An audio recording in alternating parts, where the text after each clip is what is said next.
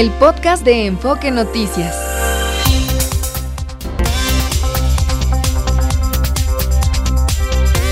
NRM Comunicaciones presenta Amanece en Enfoque Noticias con Martín Carmona. Cuando empieza el día.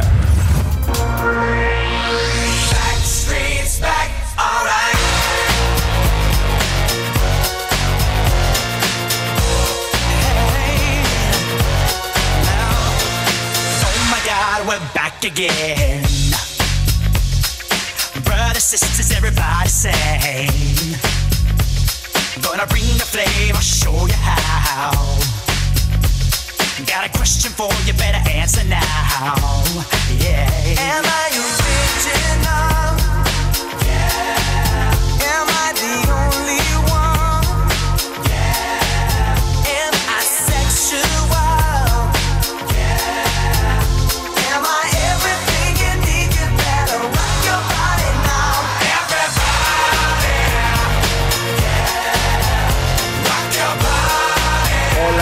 Tal? Muy buenos días, mucho gusto en saludarlo y le doy la más cordial bienvenida a nombre de todo el equipo. Soy Martín Carmona y es en viernes, ese viernes 2 de febrero y eh, pues obviamente iniciamos con música para animar este cierre de semana para pues justamente irnos a descansar después de cumplir con todas las actividades programadas para este viernes, para este viernes 2 de febrero. Y es el día número 33, se restan 333 días para que se termine este conciliador 2024 y estamos terminando la semana número 5, Fabiola, con pues eh, buen ánimo, buen ritmo noventero. Así es, Martín, auditorio de Amanece en Enfoque Noticias. Muy buenos días, feliz eh, inicio del fin de semana, el primer fin de semana largo. Le ponemos ritmo con música de la década de los 90. Esta canción es un clasicazo de los Backstreet Boys, Everybody.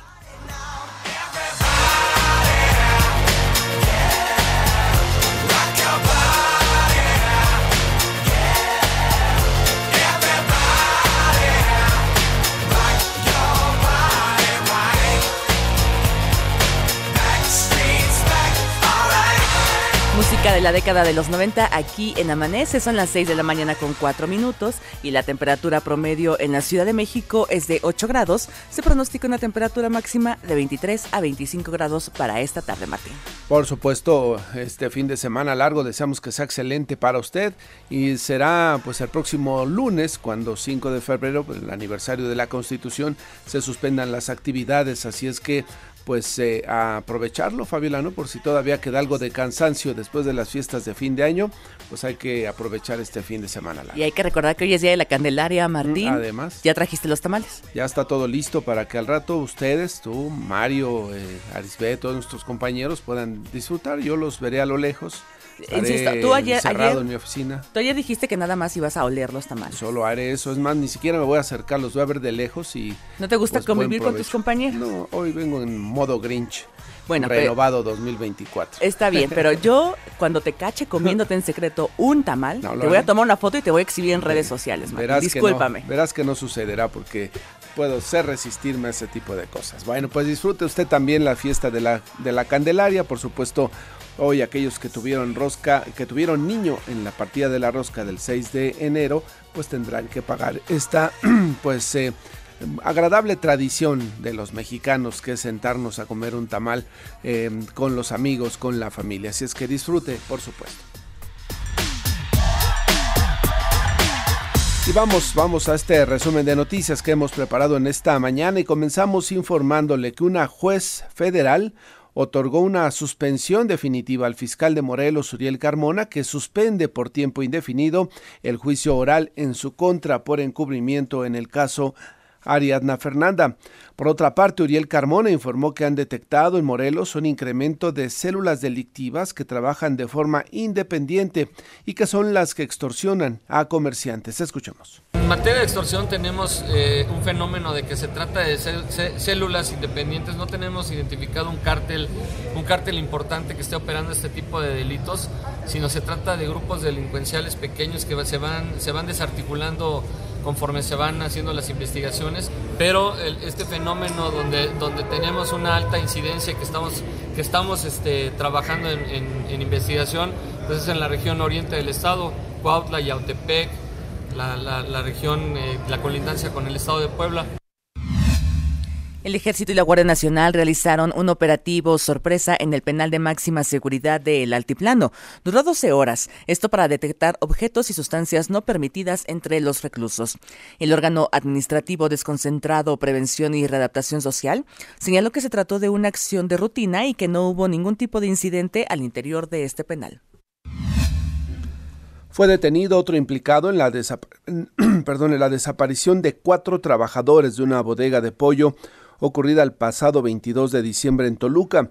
El sujeto fue identificado como Ángel Antonio N. Con esto suman cuatro capturados, pero desafortunadamente los trabajadores, los cuatro trabajadores que en su momento se vio en el video cómo eran detenidos, subidos a una camioneta y hasta el momento no se sabe su paradero, desafortunadamente y ya fue identificada la víctima cuya cabeza fue abandonada en el reclusorio norte. Se trata de un exinterno de nombre Roberto Hernández, alias El Chucky.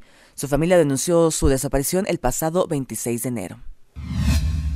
Se espera que este viernes un juez de control resuelva la situación jurídica de Julio César N., presunto agresor del convoy en el que viajaba el fiscal del Estado de México, José Luis Cervantes Martínez.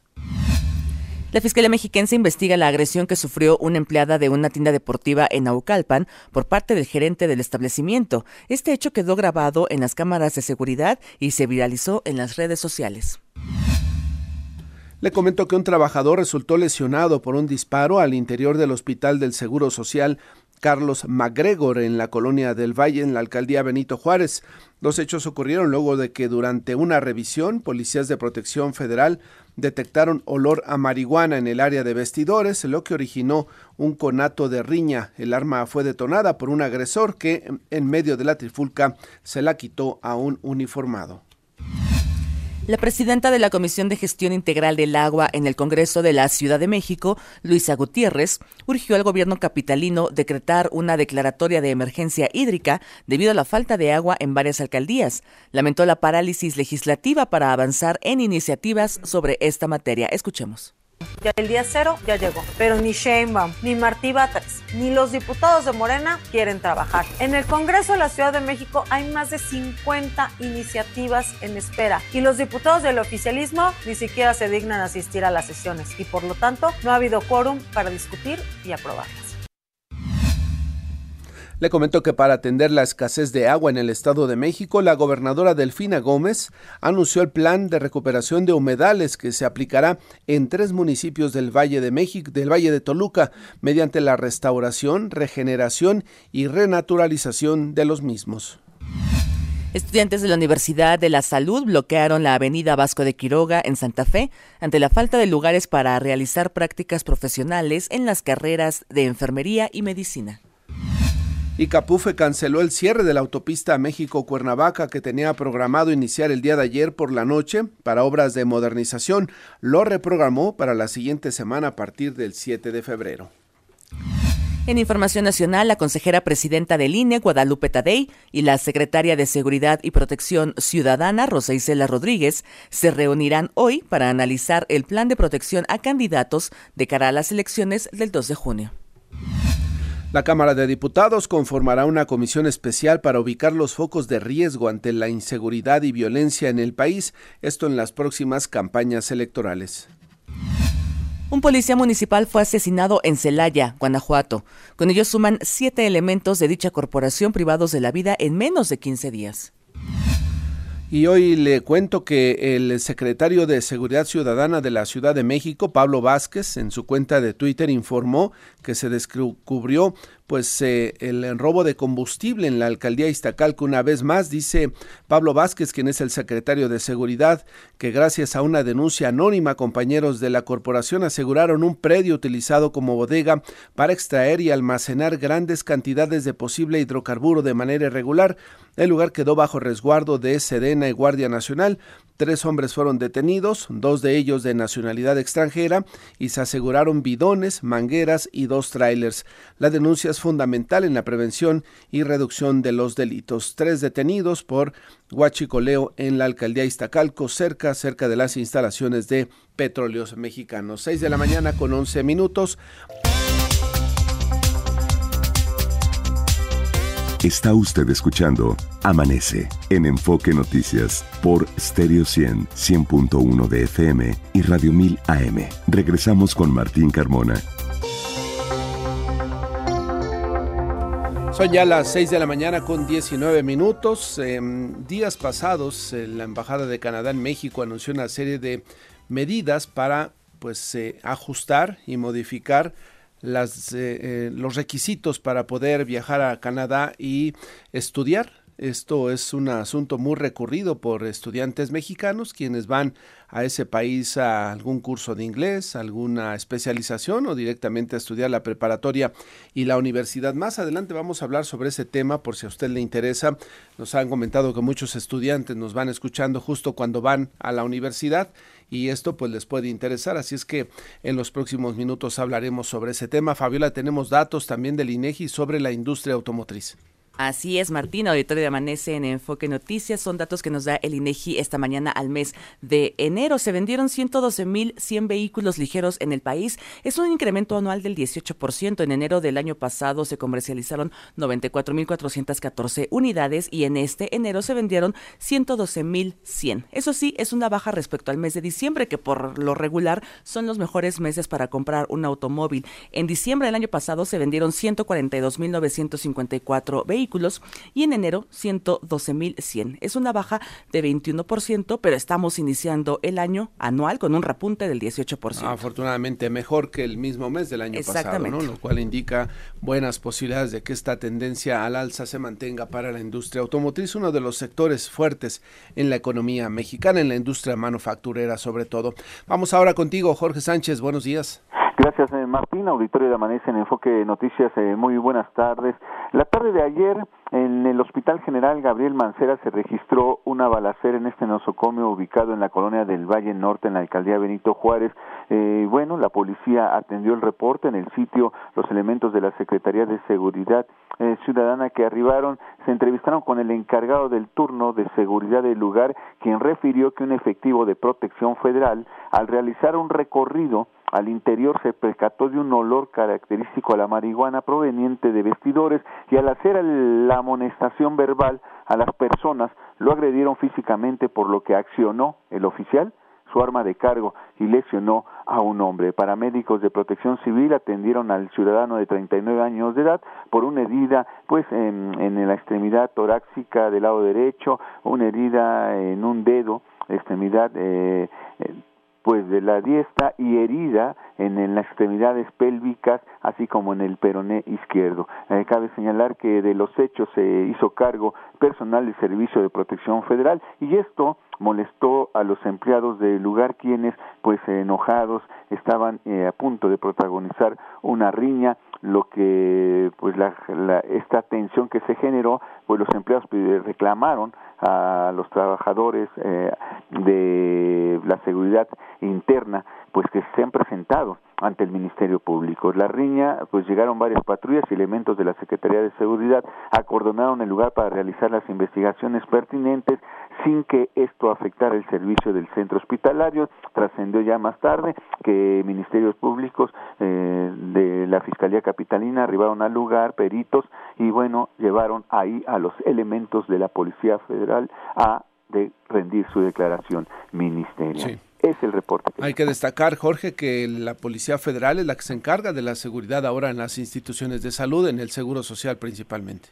Efectivamente, y esto ha generado varios conatos de violencia entre médicos, empleados de intendencia, trabajadores en general de los hospitales, porque eh, los efectivos federales al ingresar los revisan al igual que los médicos, eh, se han dado varios conatos en otros nosocomios y bueno, ahí está uno que derivó en lesiones de un supuesto eh, persona que estaba eh, pues fumando marihuana. Bueno, pues estamos atentos, Jorge, gracias. Estamos pendientes, buen día. Buenos días. Y siguen los robos en las carreteras. He hecho viral un video en el cual una camioneta de color negro a punta de pistola, ¿eh? prácticamente disparándole al conductor de un tráiler en la autopista México-Puebla a la altura de Río Frío y se ve como los delincuentes una vez que el tráiler detiene su marcha, pues se suben, lo abordan y a punta de pistola igual lo golpean, lo agreden y lo obligan a que siga conduciendo y bueno, pues esto es el pan de cada día. Desafortunadamente usted puede ver en nuestro sitio de internet ese video, con lo cual se confirma que sigue sigue la inseguridad para quienes transportan mercancías o bueno, para quienes circulan incluso por las carreteras del, del territorio nacional. Gloria Aguilar, estamos contigo, información del Estado de México, adelante. Gracias, Martín. Muy buenos días. Saludos al auditorio de Enfoque Noticias. Para informarles que estudiantes de la Universidad Autónoma de Chapingo se concentraron frente a Rectoría ante la alerta de que sería ejecutada una orden de aprehensión en contra del rector de esta casa, de estudios, Ángel N., eh, debido a que fue denunciado por un estudiante por el delito de agresión sexual. El rector de la universidad fue denunciado por la estudiante de la carrera de Ingeniería Mecatrónica Agrícola de la Universidad Autónoma de Chapingo, que solamente pidió se le identificara con las iniciales NCSM por agresión sexual agravado, informó el abogado de la representante legal Héctor González. El abogado explicó que la Fiscalía General de Justicia del Estado de México ha realizado diversos peritajes a la víctima, entre los que están el psicológico de antropología social y victimología, concluyendo que sí hay violación en la relación de poder, pero por alguna razón se ha detenido el proceso jurídico y no se ha liberado la orden de aprehensión, dijo el litigante. Eh, la estudiante originaria del estado de Veracruz dijo que la agresión tuvo lugar eh, cuando fue electo como rector interino de esta casa de estudios. Esto fue en el 2022. Sin embargo, no lo denunció en su momento debido a que tenía un trámite pendiente eh, académico en la universidad. Pero escuchemos su versión. Miedo y por una cuestión de un trámite académico que yo me encontraba realizando, porque mi agresión fue a la par en la que él fue escogido como rector interino. Después de esto, un profesor me agredió físicamente en un viaje de estudios y yo sí decidí iniciar una denuncia en la Contraloría de la universidad y el actual rector, el doctor Ángel Garduño, me, me obligó a quitar esa denuncia condicionándome una calificación. Antes de la agresión yo no lo conocía. Fue una ocasión única en la que yo me sentía mal esa noche y él se ofreció a llevarme. Bueno, estudiantes de esta casa de estudio hicieron pública también una carta dirigida a la gobernadora del Estado de México, Delfina Gómez Álvarez, pidiendo justicia para su compañera y solicitando su intervención para que haya, dijeron ellos, una justicia pronta y expedita. Parte del texto dice que es de conocimiento público que funcionarios universitarios, estatales y federales están coludidos con el agresor y se teme que se sigan cometiendo injusticias en contra de la alumna e incluso de alguna otra de las eh, de las compañeras. Sobre este tema, la Oficina de Comunicación Social de la Universidad Autónoma de Chapingo emitió un comunicado señalando que no tiene conocimiento de este tipo de denuncias, por lo que dijo que ignoran que haya una orden de aprehensión contra el rector y solicitan se investiguen los hechos. Este es mi reporte por el momento, Martín. Bien, pues veremos qué sucede si las investigaciones permiten confirmar y en su caso sancionar a este profesor para que no vuelva a repetirse ese hecho en una casa de estudios. Gloria, gracias. Gracias a ti, muy buenos días. Buenos días, 6 de la mañana con 27 minutos, más información metropolitana. Noemí Cruz, adelante. Martín Auditorio de Amanece en Enfoque Noticias, buenos días. Investigadores del Consejo Mexiquense de Ciencia y Tecnología iniciaron un paro de actividades y una manifestación por la falta de pago de becas. El Consejo informó que serán depositadas en los próximos 15 días. Sin embargo, los afectados aseguran que la beca es su única fuente de ingresos. Fue inaugurado el primer refugio temporal para mujeres en situación de violencia en el municipio de Nezahualcóyotl. Las instalaciones cuentan con dormitorios, cocina, lavandería, además de consultorios médicos para dar atención integral a quien lo necesite. El próximo 11 de febrero se llevará a cabo un concierto con motivo del Día del Amor y la Amistad en el Zócalo de la Ciudad de México, en el que se presentará la Sonora Santanera como artista principal. Además, del 2 al 5 de febrero se ofrecerán 14 funciones de cine. El Ayuntamiento de Toluca anunció que este 3 de febrero se llevará a cabo un evento gratuito con motivo del Día de la Candelaria, en el que se ofrecerán representaciones artísticas y tamales gratis. Martín, hasta aquí el enfoque metropolitano. Gracias, Noemí. Los deportes con Javier Trejo Garay. Javier Trejo Garay, buenos días. ¿Qué tal, mi querido Martín? ¿Cómo estás, Fabi? Buenos días. Muy buenos días, Javi. Qué gusto saludarles. Vámonos con lo importante, la información deportiva y temas que tienen que ver con el fútbol mexicano, pero de un acto bochorroso del cual referimos hace unos cuantos días, fue cuando en la salida del túnel del partido eh, en el cual Cruz Azul enfrentó al conjunto de Tijuana, esto fue apenas hace unos dos o tres días, eh, se protagonizó un incidente bastante desagradable cuando Iván Alonso, el director deportivo de Cruz Azul, increpó, insultó, a Miguel El Piojo Herrera, el técnico del equipo de los Cholos. Le llamó de varias cosas, lo insultó, no vamos a repetir todo lo que dijo, pero lo que sí es que eh, hay una reclamación, digamos, de parte de Iván Alonso acerca de alguna declaración que alguna vez dijo eh, Miguel Herrera hacia su persona, hacia, hacia Iván Alonso y aparentemente hacia el director técnico del equipo de Cruz Azul, Martín Anselmi. Lo cierto es que lo increpa, lo insulta, le recuerda lo que dijo, en fin, eh, casi llegan a los golpes y de ahí, bueno, se derivó una investigación de parte de la comisión disciplinaria, misma que se realizó ya en estos días y han concluido que quien inició la bronca, quien inició esta, pues este, este zaparrancho, esta, esta, este cifirrafe ahí en el túnel, fue justamente el director deportivo de Cruz Azul, Iván Alonso, por lo cual ha sido sancionado un mes inhabilitado un mes y además sancionado económicamente. Mientras que en el caso del técnico de Cholos, que es Miguel Herrera, solamente una multa económica. Todo porque eh, se, realizó la investigación y se determinó quien, quien empezó la, la bronca fue Iván Alonso. Así que va multado y va eh, también eh, inhabilitado durante un mes. Lo cual, pues, es de llamar la atención, Martín, porque tenía apenas, ¿qué te digo yo? Mes y medio que llegó a México y ya va a estar prácticamente un mes castigado, Martín. Esto es increíble, ¿no? Totalmente, totalmente, Javier. Y bueno, que, qué bueno que lo sancionaron y que sirva de ejemplo para que en un futuro los técnicos, los jugadores, todos los involucrados en el fútbol lo piensen dos veces antes de entrar en algún asunto así, ¿no? Sí, porque evidentemente es algo muy desagradable eh, eh, que un director, un director, digamos, eh, ejecutivo del equipo de, de Cruz Azul llegue a este tipo de, de- de incidentes, sí es lamentable. Más del fútbol mexicano, Martín, Luis Ángel eh, Malagón, quien es portero del América, pues él confirmó, acabó confirmando primero que su excompañero Leo Vázquez deja al conjunto del América y se va al equipo de Pumas. Tanto es así que ya firmó el Leo Vázquez con el equipo de Pumas. He de llamar la atención este fichaje porque recordemos que no es muy común de que un equipo o un jugador pase del América a Pumas o viceversa. Particularmente del América a Pumas, es donde me parece el público eh, Somos más aficionado a Pumas.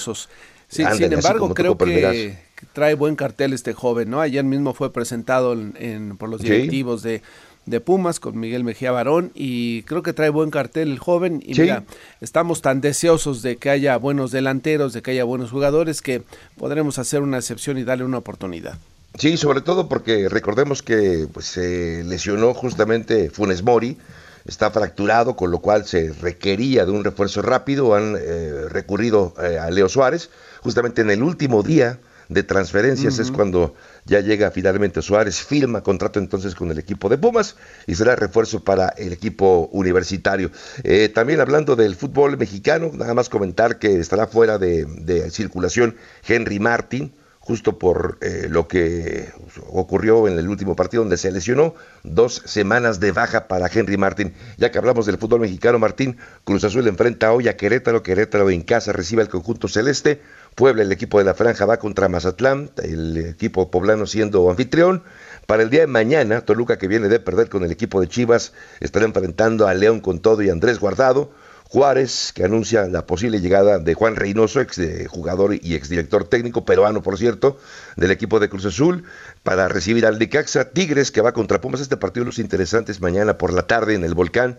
Duelo de fieras, eh, Tigres contra Pumas. Pachuca, que va contra Tijuana también sábado por la noche. América, eh, recibiendo al conjunto de Rayados de Monterrey. No entiendo, el América sigue jugando en el Estadio Azteca. Se suponía que llevan a empezar la remodelación, sigue sin empezar y aparentemente muchos dicen que basta que termine el torneo, lo cual eh, sugiere que, que la remodelación del Estadio Azteca pues, va a empezar hasta mediados de este 2024. Y Atlas, que va a recibir a Santos, Atlético San Luis va contra el equipo de las Chivas. Es un duelo eh, el que cierra la jornada dominical entre Chivas y el conjunto de eh, San Luis. Ya por último, Martín, No sé si recuerdan ustedes un eh, incidente también que ocurrió justo en 2016, cuando previo a los Juegos Olímpicos de Río, estamos hablando de hace ocho años, María Paola Pliego, una esgrimista mexicana, había, era de las mejores esgrimistas mexicanas, tenía su boleto, el boleto para participar en los Juegos Olímpicos de Río, eh, decidió la Federación de, de, de Esgrima decirle que no, que no iba ella, que iba otra atleta, con lo cual María Paola Pliego, siendo mejor atleta, estando mejor ranqueada, se quedó en México y la otra atleta fue entonces por designación a representar a México en esgrima justamente en aquellos Juegos Olímpicos. Bueno, una investigación, de hecho, eh, acabó tan mal el tema que, que, la propia Paola renunció a la nacionalidad mexicana. Bueno, no renunció a ser mexicana, pero se hizo eh, ciudadana de Uzbekistán para poder participar en eventos deportivos. Esa es otra historia. Lo cierto es que después de mucho tiempo de investigación y de una denuncia que presentó la propia Paola Pliego, pues ya falló un eh, juzgado en, en México y han determinado que tienen que indemnizarla con 15 millones de pesos. Tendrá que pagar entonces la CONADE 15 millones de pesos a esta esgrimista justo por haberla bajado prácticamente del avión en aquel 2016, eh, alegando que había dado un positivo de doping, lo cual había sido falso. Con eso la bajaron. No, no, es que tú diste positivo de doping, así que mejor no vas. Bueno, una indemnización de 15 millones de pesos lo que tendrá que pagar la CONADE. La propia CONADE en un comunicado ya confirmó que va a pagar esta, esta cantidad a la exatleta mexicana Paola Pliego. ¿Qué te parece, Martín? La, otro tema que tiene que ver justamente con, con juzgados y bueno, pues con Paola extraño, Pliego ¿no? que, pues sí, extraño. La la esté razón. metido en estos asuntos cuando debería estar y deberíamos Sí, sí. estar hablando, Javier, del apoyo de logros de los deportistas, ¿no? Y bueno, pues desafortunadamente la política se ha metido en el deporte y además de muy mala manera, con lo cual, pues ahora limpiar la imagen de esta eh, deportista mexicana. Sí, totalmente, exacto, porque además, eh, hablando de esto, Martín, no solamente es un tema que que le hayan bajado de, de- de los Juegos Olímpicos, sino también porque quedó, quedó como exhibida, ¿no? Como una especie de, de- de- mancha. Y, y la verdad, pues no, no se vale, no se vale. Pero bueno, Martín, pues más adelante, si te parece, platicamos de otros temas, por supuesto, Serie el Caribe, hablar también, desde luego, de- del fútbol americano. Viene este fin de semana la actividad del Pro Bowl. Esto y más lo comentamos aquí en Enfoque Oye, Noticias. Javier, te voy a estar escuchando sobre eh, Hamilton, que dejó Mercedes y se fue a, a- se va a ir, ¿no? El próximo año a Ferrari. Sí, ayer lo comentábamos todavía de pasada, Martín, como, una, como un rumor muy fuerte, ¿no? Y prácticamente un hecho. Eh, fue tan fuerte el rumor, Martín, fue tan grande el eco, que pues Mercedes mismo ayer anunció que Hamilton ya no estará presente en el 2025. La propia Fórmula 1, la FIA, confirmó la llegada de Lewis Hamilton a Ferrari. O sea, sí, sí fue un tema eh, de, de- de unas cuantas horas, porque de hecho Ferrari, cuando se le buscó a Ferrari, que no, que no, ellos no comentaban rumores, fue lo que dijo Ferrari. Después cuando la Fórmula 1 dice, sí, va a llegar Hamilton a Ferrari, pues no les quedó de otra, pero eh, empezó muy temprano, Martín, el juego de las sillas, ¿no? No ha empezado la temporada, estamos a un mes de que arranque la temporada de la, hay- 2024 de Fórmula 1, y ya empezó el juego de las sillas, porque. ¿a dónde se va Carlos Sainz, no? Exactamente, habrá que ir eh, revisando y darle seguimiento. Javier, te escuchamos más adelante, gracias. Bueno, que sí, gracias, buen día. Buenos días, 6 de la mañana con 37 minutos. Pausa, regresamos. Está usted escuchando Amanece en Enfoque Noticias por Stereo 100, 100.1 de FM y Radio 1000 AM. Regresamos con Martín Carmona. 6 de la mañana con 41 minutos, continuamos con más información y es viernes de tecnología, hay que hablar de qué hace usted cuando un teléfono celular lo deja de utilizar, cuando ya no le funciona porque llegó el nuevo. Leonardo Flores, ¿cómo te va? Buenos días. Hola Martín, Eh, felicidades, ya estás de regreso por ya acá. estamos de regreso. Y qué mejor que hablar de viernes de tecnología. Y desde esa perspectiva, Martín, vamos a hablar de los teléfonos celulares, de los smartphones. Imagínate los smartphones, estos representan, imagínate, en su fabricación el 80% de lo que se le llama la huella de carbono, de lo que es su ciclo de vida. Simplemente en su fabricación, el 80% de la huella de carbono viene ahí. ¿Y por qué viene ahí, Martín? Eso es bien importante. Nosotros que consumimos hoy en día en el planeta más de 1.500 millones de celulares al año. Y durante este proceso de fabricación, ese 80% tiene que ver mucho con su desarrollo, con su fabricación. Mucho de esto se, se desarrolla, se fabrica muy bien en China y ellos utilizan obviamente estas fuentes de petróleo durante su fabricación también utilizan muchos de estos materiales que tienen que ver con el uso de eh, eh, materiales del petróleo. Entonces, ¿qué es lo importante? Nosotros como consumidores, Martín, hoy que todo, en todo el planeta estamos conectados vía un smartphone, tenemos que pensar en qué, cuál es este ciclo de vida. Tenemos que pensar en la sustentabilidad, en el medio ambiente y desde esa perspectiva, mucho de lo que, como bien mencionas, ¿qué es lo que debemos de hacer? Pensar en ese ciclo de vida del celular, es decir, pensar en, desde su producción, su uso y después cómo lo vamos a poder reciclar.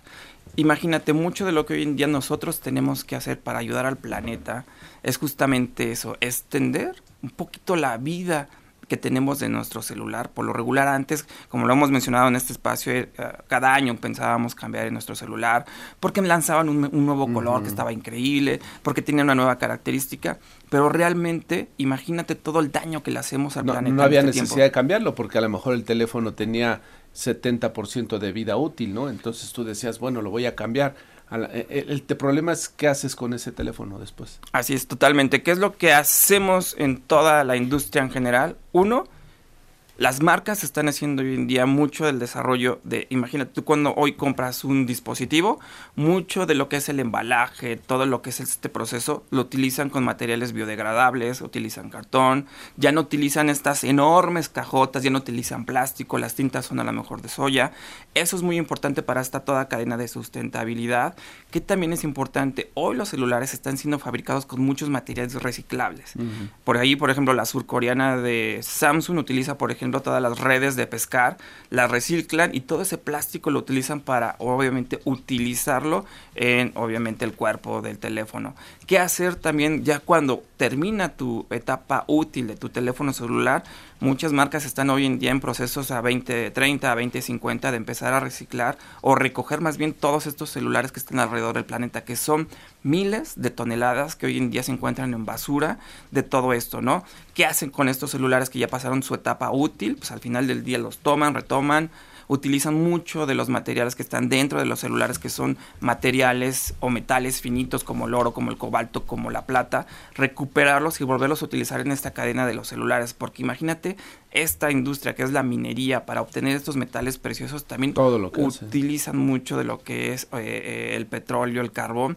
Es, imagínate, una huella de carbono impresionante. Y, y yo creo que sí debería haber una campaña mucho más intensa de parte de las compañías eh, que fabrican estos teléfonos para darte ideas de qué hacer con el teléfono. No sé, si usted tiene tres teléfonos, la versión de hace cuatro años y la de hace dos, llévelo a la tienda y se le va a dar como compensación, no sé, unos audífonos o X. O simplemente si usted los quiere regresar a la tienda, vaya y déjelos porque a, a veces, y ayer que platicamos del tema que íbamos a tocar hoy, me puse a revisar en mis cajones y aparecieron como seis teléfonos celulares que ya no funcionan porque ya no se conectan a internet, porque ya no, no tienen el sistema operativo actualizado, en fin, ya no los vas a poder utilizar para, para trabajar.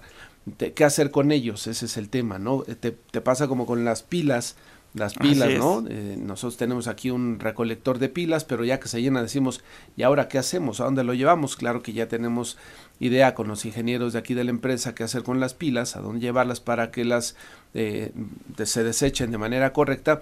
Yo creo que muchos en nuestras casas tenemos esa pregunta, ¿qué hago con los teléfonos cuando ya no me funcionan? Claro, son tres tips principales. Uno, el más lógico obviamente es extender la vida de los teléfonos celulares, no dejarlo uno, sino pasarlo a tres o cuatro años. Hay marcas que te permiten esa longevidad, como puede ser Apple, Samsung, el mismo Motorola. Después, estos celulares que hoy en día tenemos, obviamente dárselos a nuestros familiares. Cuando todavía tienen vida útil, la podemos obviamente pasar a amigos, es decir, que continúe toda esta cadena para que podamos seguirlos utilizando y algunos obviamente ya empezar con esta recolección. Hay que tomar muy en cuenta que hay un mercado, Martín, que es muy importante, por ejemplo, en Estados Unidos, que Mm. obviamente es el eh, que retoman los celulares y los vuelven a su vida, es decir, tú tuviste un smartphone, se te cae, se te rompe la pantalla lo que haces por lo regular es tirarlo a la basura, ya no funciona y compras uno nuevo. En Estados Unidos y también en México está sucediendo que prácticamente se, se le hace la reparación se prácticamente con estándares y queda literalmente como nuevo. Tiene todos esos estándares que va a tener como si fuera un teléfono nuevo. También es importante comprar en ese mercado, eh, Martín, para obtener toda esta cadena te- Mm. este, desde teléfonos nuevos, teléfonos reciclados, teléfonos obviamente con eh, materiales obviamente de este tipo y eso va a ayudar mucho a que no le sigamos haciendo daño al planeta. Imagínate, estamos hablando prácticamente que 95 kilos de obviamente de huella de carbono es lo que desarrolla un teléfono celular. Bien, lo señalas y también en estos viernes de tecnología hay que reflexionar sobre nuestros hábitos de consumo y evitar pues lo más que se pueda afectar al medio ambiente a través de re- reutilizar y utilizar lo más que se pueda nuestros equipos electrónicos. No nada más es hablar de tecnología ¿no? y el desarrollo, sino de repente también hacer un alto en el camino y ver qué estamos haciendo en cuanto a nuestras formas de consumo. Leonardo, gracias por venir esta mañana. Gracias a ti, Martín. ¿Dónde más te puede seguir el auditorio? Nos pueden seguir obviamente en todas las redes sociales como Global IT, ahí encontrarán información de tecnología e innovación. Listo, gracias Leonardo, que te va muy bien. Son las 6 de la mañana con 48 minutos. Buenos días, son ya las 6 de la mañana con 48 minutos y ya le comentaba de esta decisión del gobierno de Canadá que el, lunes, pasado lunes 22 de enero informó que limitará las visas a estudiantes internacionales por dos años con el fin de atender y de eh, por resolver problemas de vivienda, de atención médica y otros servicios, además de algunos otros requisitos en cuanto al recurso económico que tiene que tener un estudiante para poder ir a estudiar justamente a Canadá. Está en la línea telefónica Bruno Perrón, él es presidente de Class Education. ¿Cómo te va, Bruno? Muy buenos días. Muy buenos días, Martín, a ti y toda tu audiencia desde aquí, desde Vancouver, Canadá. Vancouver, Canadá, ¿cómo están las cosas allá? ¿El clima bien o frío Pues todavía? es un poquito más, es, es un poquito más temprano y un poquito más fresco que México, efectivamente. Oye, eh, Bruno, ¿qué, ¿qué pasa con este tema? Entiendo que, y por los datos que había visto, que me comentaba incluso la Embajada de Canadá, cada año van eh, aumentando el número de jóvenes eh, mexicanos que van a, a ese país a estudiar, a prepararse, a capacitarse. ¿Estas medidas del gobierno de Canadá van a frenar esta situación, Bruno?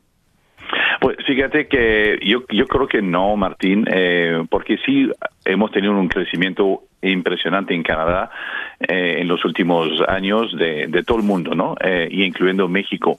Y estas medidas nuevas que están im- implementando el gobierno canadiense, creo que son más que nada dirigidas a otras regiones del mundo donde hubo crecimiento aún más agresivo que con alumnos mexicanos y, y sí, efectivamente, como lo comentaste, hay, hay temas de vivienda, pero también hubo varios temas de malos actores, si lo puedo comentar así, donde hubo documentos falsificados, eh, documentos fraudulentes, donde se falsificaban cartas de aceptaciones, donde hubo estados de cuenta bancarios falsificados para lograr la famosa visa canadiense. Y para lograr lo que los beneficios que ofrece Canadá como destino eh, académico a los estudiantes, ¿no? Les permite trabajar mientras están estudiando, eh, al graduarse de una carrera, el estudiante internacional puede trabajar hasta tres años en Canadá y después de eso también eh, empezar un camino hacia la migración eh, a la, residencia permanente canadiense. Y este atractivo es muy, muy eh, bien entendido a nivel mundial y eh, desafortunadamente hubo malos actores ahí que, que hicieron cosas. Entonces, Canadá lo que hizo es recortar de un 35% la cantidad de visas de estudios que se van a emitir en 2024-2025 por dos años, como lo dijiste.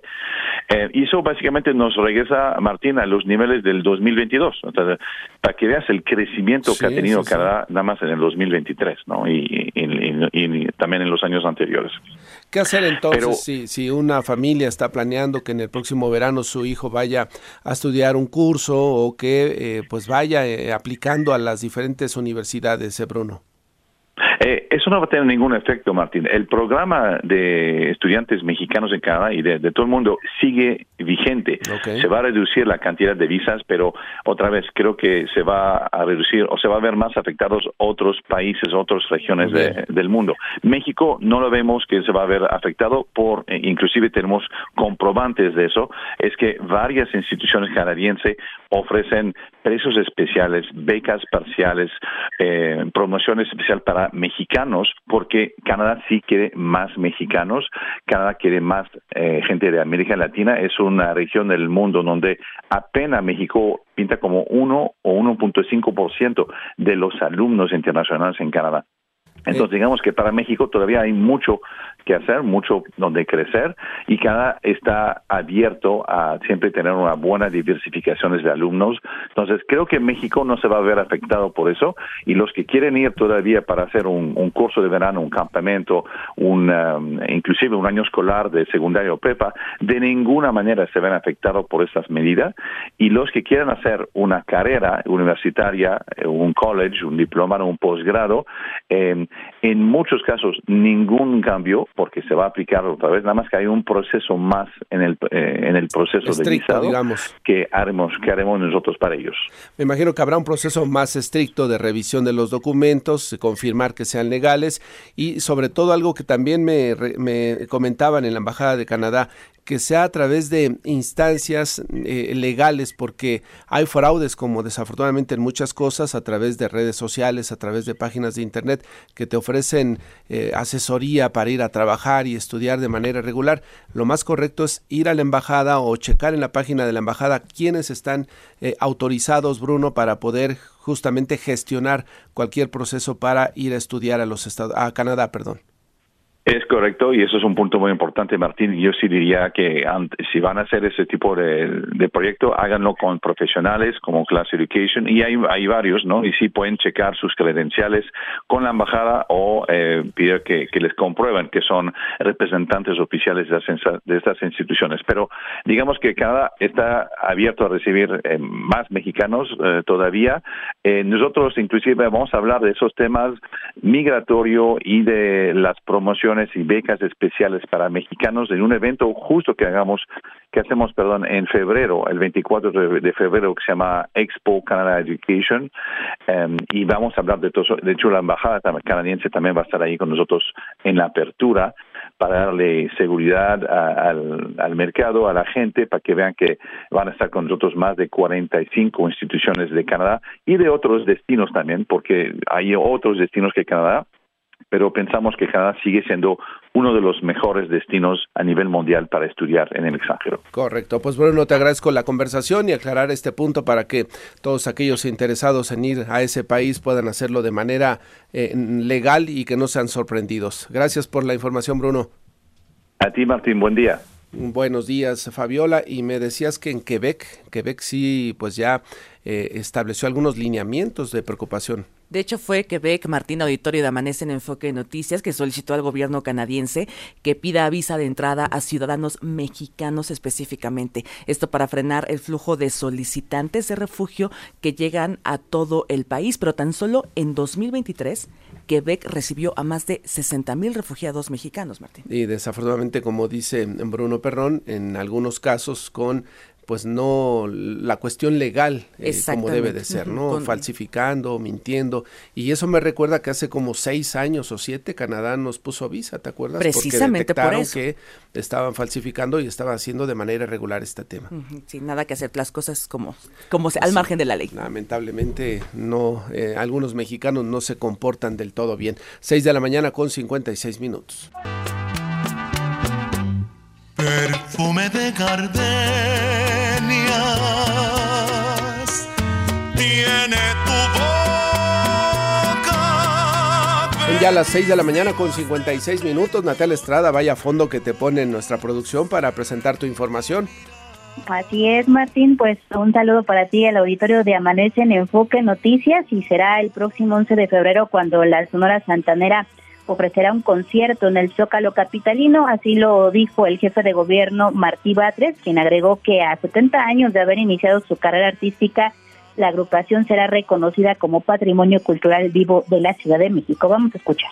Hago la invitación abierta para que el día 11 de febrero en el Zócalo de la Ciudad de México a partir de las 17 horas acudan todas las familias y vengan a disfrutar de la Sonora Santanera. Vamos a acompañarlos, vamos a escucharlos, vamos a disfrutarlos, vamos a bailar y vamos a entregarles un reconocimiento de patrimonio cultural vivo de la Ciudad de México.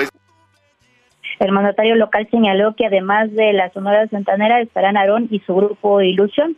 Por otro lado, la titular de la Secretaría de Cultura Local, Claudia Curiel, detalló que eh, pues parte de esta cartelera cultural de este mes se hará la declaratoria de patrimonio cultural inmaterial de los carnavales en la Ciudad de México. La funcionaria agregó que como parte de esta cartelera, la Orquesta Filarmónica de la Ciudad de México también ofrecerá conciertos en Cuautepec y la Sierra de Santa Catarina. Martín, la información que les tengo. Gracias, Natalia. Buen día. Buenos días, Josefina. Ya te veo ahí celebrando pues en la con la Santanera en el Zócalo de la Ciudad de México. Por supuesto, pero yo te vi primero, Martín. Yo voy a esperar a que también nombren a Los Ángeles Azules. Así yo iré a bailar con Los Ángeles Azules. Martín. Bueno, pues eso es de la época. Yo pensé, por eso decía que a ti te va más la Sonora Santanera que Los Ángeles Azules, ¿no? Por aquello de la, de Ay, la época. Martín. Oye, yo quiero seguir con la parte cultural en la Ciudad de México porque fíjate que la próxima semana prepárate. Por segundo año consecutivo se va a llevar a cabo la Semana del Arte en Ciudad de México del 8 al 11 de febrero. Y claro, se espera la participación de más de 210 artistas de diferentes disciplinas, tres ferias de arte, el Salón Acme, Bada, México y también, por supuesto, habrá una feria material, así como 27 galerías Martín de la capital del país. Nada más y nada menos el año pasado convocó a 47 mil personas. Esperan seguramente pues eh, superar esta cifra y bueno, hay que hay que estar atentos a todo El lo que se va a lo desarrollar. tiene el auditorio, lo podrá consultar en nuestro sitio de internet, Josefina. Esperemos que así sea, Martín. Claro que sí, con muchísimo gusto. Bueno, pues eh, feliz eh, día de tamales, Josefina y Fabiola. Ay, sí Pues, es que cierto, llegó, llegó el día. Gracias. Josefina. Gracias, Martín. Muy buenos días. Fabiola. 8 grados la temperatura en la Ciudad de México. Ya así llegamos al final de Amanece en Enfoque Noticias. Deseamos que tenga un excelente fin de semana. Ya viene Mario González con más información. Buenos días. El podcast de Enfoque Noticias.